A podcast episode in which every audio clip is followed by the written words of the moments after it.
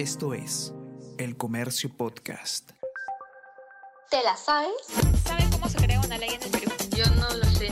¿Sabe usted qué le podemos exigir a nuestro alcalde? ¿Me lo explicas? Esto es ¿Te la sabes? Con Alicia Rojas, un podcast producido por la sección política en cooperación del programa Corresponsales Escolares de El Comercio. Soy Alicia Rojas y te acompañaré semanalmente para responder aquellas dudas que tienes sobre cómo funciona nuestro país. Las respuestas nos ayudarán a ser mejores ciudadanos, entender nuestras responsabilidades y también conocer nuestros derechos. En este episodio resolveremos la pregunta ¿qué derechos fundamentales tengo de acuerdo con la Constitución? La Constitución Política del Perú establece el ordenamiento de nuestro país. Es la denominada Ley de Leyes que está dividida en seis títulos. El primero de ellos, por ejemplo, establece los derechos fundamentales de todos los peruanos, desde los sociales, económicos, políticos, así también nuestros deberes. También podemos encontrar el ordenamiento del Estado y nación, los principios del régimen económico, la estructura del Estado, las garantías constitucionales y la reforma de esta Carta Magna. Por tanto, es un documento que nos da la posibilidad de conocer cómo funciona nuestro Estado y cómo nos organizamos como nación. ¿Quieres saber más? ¿Usted conoce cuáles son los derechos fundamentales que tenemos todos los peruanos de acuerdo con la Constitución? Bueno, los que conozco tenemos derecho a la educación, tenemos derecho a la salud, claro, y a la seguridad, ¿no? Que tendríamos que tener nosotros derechos garantizados por los gobernantes, por los, digo, los municipios, los entes reguladores, ¿no? Pero no todo se cumple. Eh, la, la educación parece que, o instrucción está, parece que está por el piso. Bienvenidos a Te la Sabes. En este episodio nos acompañan Yolanda Tito, abogada experta en Derecho Constitucional, y como co-conductor está Isaac Borjas, alumno de tercero de secundaria que estudia en el Colegio Simón Bolívar en Lima.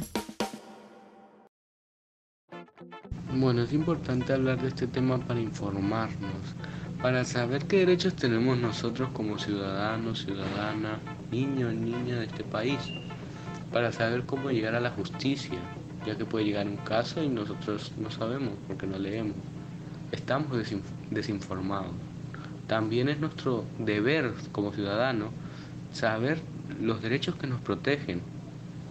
Es algo que debemos saber desde muy pequeños y se debe concientizar y profundizar más en las escuelas desde niños.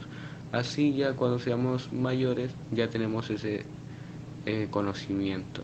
Eh, mi primera pregunta sería, ¿Por qué deberíamos informarnos más sobre nuestros derechos? Qué genial que plantees esa pregunta porque, como bien dices, ya hace bastante tiempo hay una suerte de... Eh, necesidad de conocer más nuestros derechos, ¿no? Vamos este, empoderándonos como ciudadanos, como ciudadanas, y necesitamos saber cuáles son nuestros derechos para poder defendernos ante una agresión. Por eso es importante conocer nuestros derechos. Además, vemos cómo el derecho como rama no es un derecho estático, sino que es dinámico, va cambiando con el tiempo. Lo que era derecho hace 50 años, tal vez hoy ya no lo sea. Y por eso es importante siempre estar informados y viendo qué avances puede tener, porque es la ciudadanía es la que exige también la incorporación de nuevos derechos en nuestro ordenamiento jurídico. Eh, ¿Qué derechos básicos tenemos los ciudadanos garantizados de acuerdo con la Constitución? Sí, mira, cuando hablamos de derechos fundamentales, eh, lo más sencillo y lo más básico es abrir nuestra Constitución y ver el artículo 2. Ahí vamos a ver un catálogo de derechos conocidos, pero también hay otros a lo largo de la Constitución. Y no solamente eso, sino en los tratados de derechos humanos. Todo ese paquete son los derechos que tenemos nosotros como ciudadanos y ciudadanas. Por ejemplo, el derecho a la vida, eh, una vida libre de violencia es un derecho que no está en nuestra Constitución, pero es un derecho que tenemos las personas. O, por ejemplo, los derechos al ambiente saludable. Es un derecho de que no, no ha estado muy mentado últimamente, pero ya la necesidad, las tragedias que vemos ambientales hacen que las personas se sientan que, digamos, este, titulares de este derecho y exigirle a los estados que nos protejan de cualquier tragedia ambiental que pueda haber. Tenemos también, por ejemplo, derecho a una vivienda digna, tenemos derecho a la salud, tenemos derecho a la educación también. Claro, claro que sí. Esos son los derechos, digamos, eh, que más se manejan, por ejemplo, en las clases escolares, ¿no? Cuando hablamos de la no discriminación, el derecho a la igualdad, el derecho a la salud, el derecho a un nombre y el derecho a la identidad, por ejemplo. ¿Qué derechos básicos están garantizados en la Constitución? Sí, por ejemplo, si vemos el artículo 2, dice, ¿no? A la vida, a la identidad, a la integridad moral, o sea, que nadie me dañe, que nadie me torture, tener una integridad, que respeten mi salud. Por ejemplo, dice a la igualdad ante la ley, nadie debe ser discriminado. Eso es un derecho básico de las personas.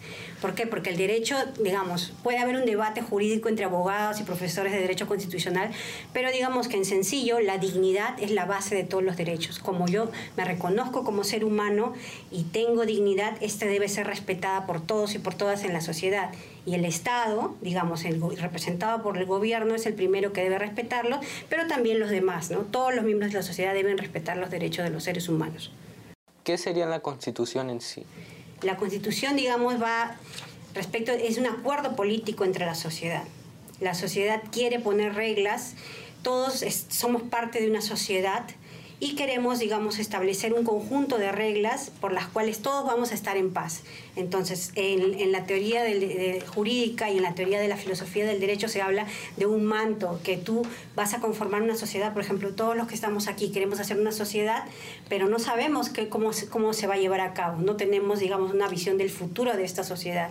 Entonces, cada uno trae sus reglas. Por ejemplo, tú eres un niño y traes unas reglas diciendo, bueno, yo quiero que se respeten los derechos de los niños, que no se nos que nuestros padres no nos peguen, que nos hablen, que nos traten con respeto. Y tú, por ejemplo, eres una periodista y dices, yo quiero libertad de expresión, que todos nos podamos este, comunicar, que yo pueda decir lo que investigo hacia todos y que el, gobierno me informe por, transparentemente de todas las acciones que hace. Y yo, por ejemplo, soy una madre y digo, yo quiero que mis hijos nazcan sin violencia, que no, no se maltrate mi cuerpo, que mi hijo sea respetado cuando nazca.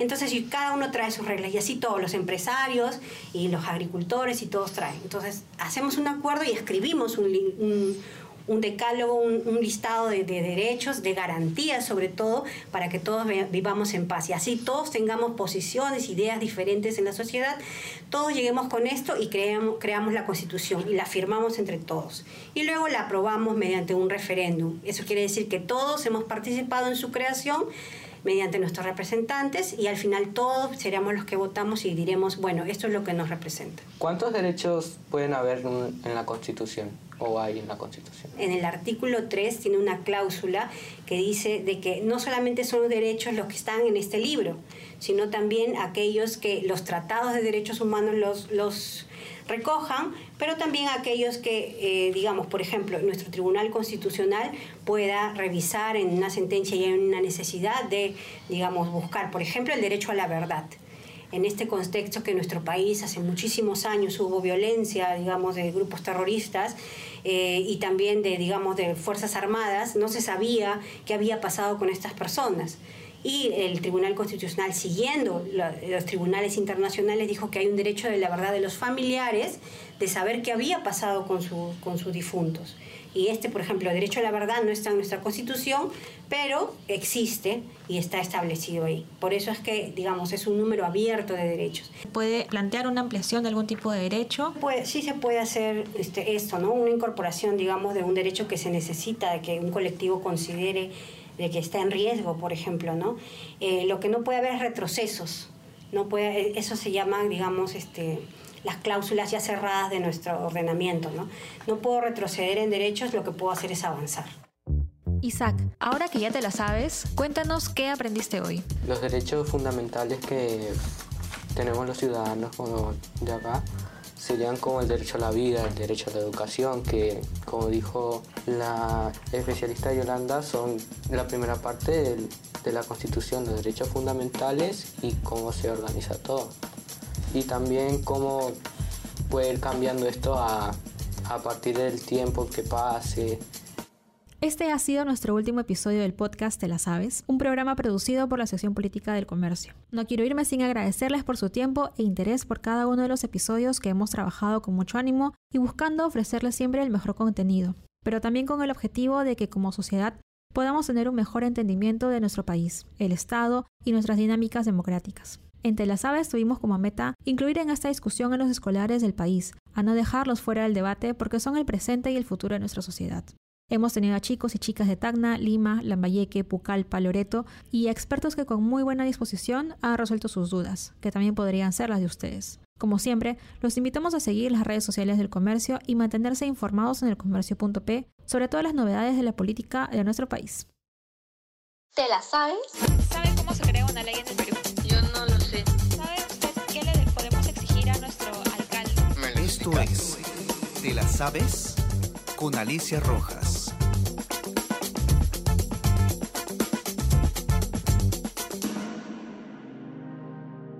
Comercio Podcast.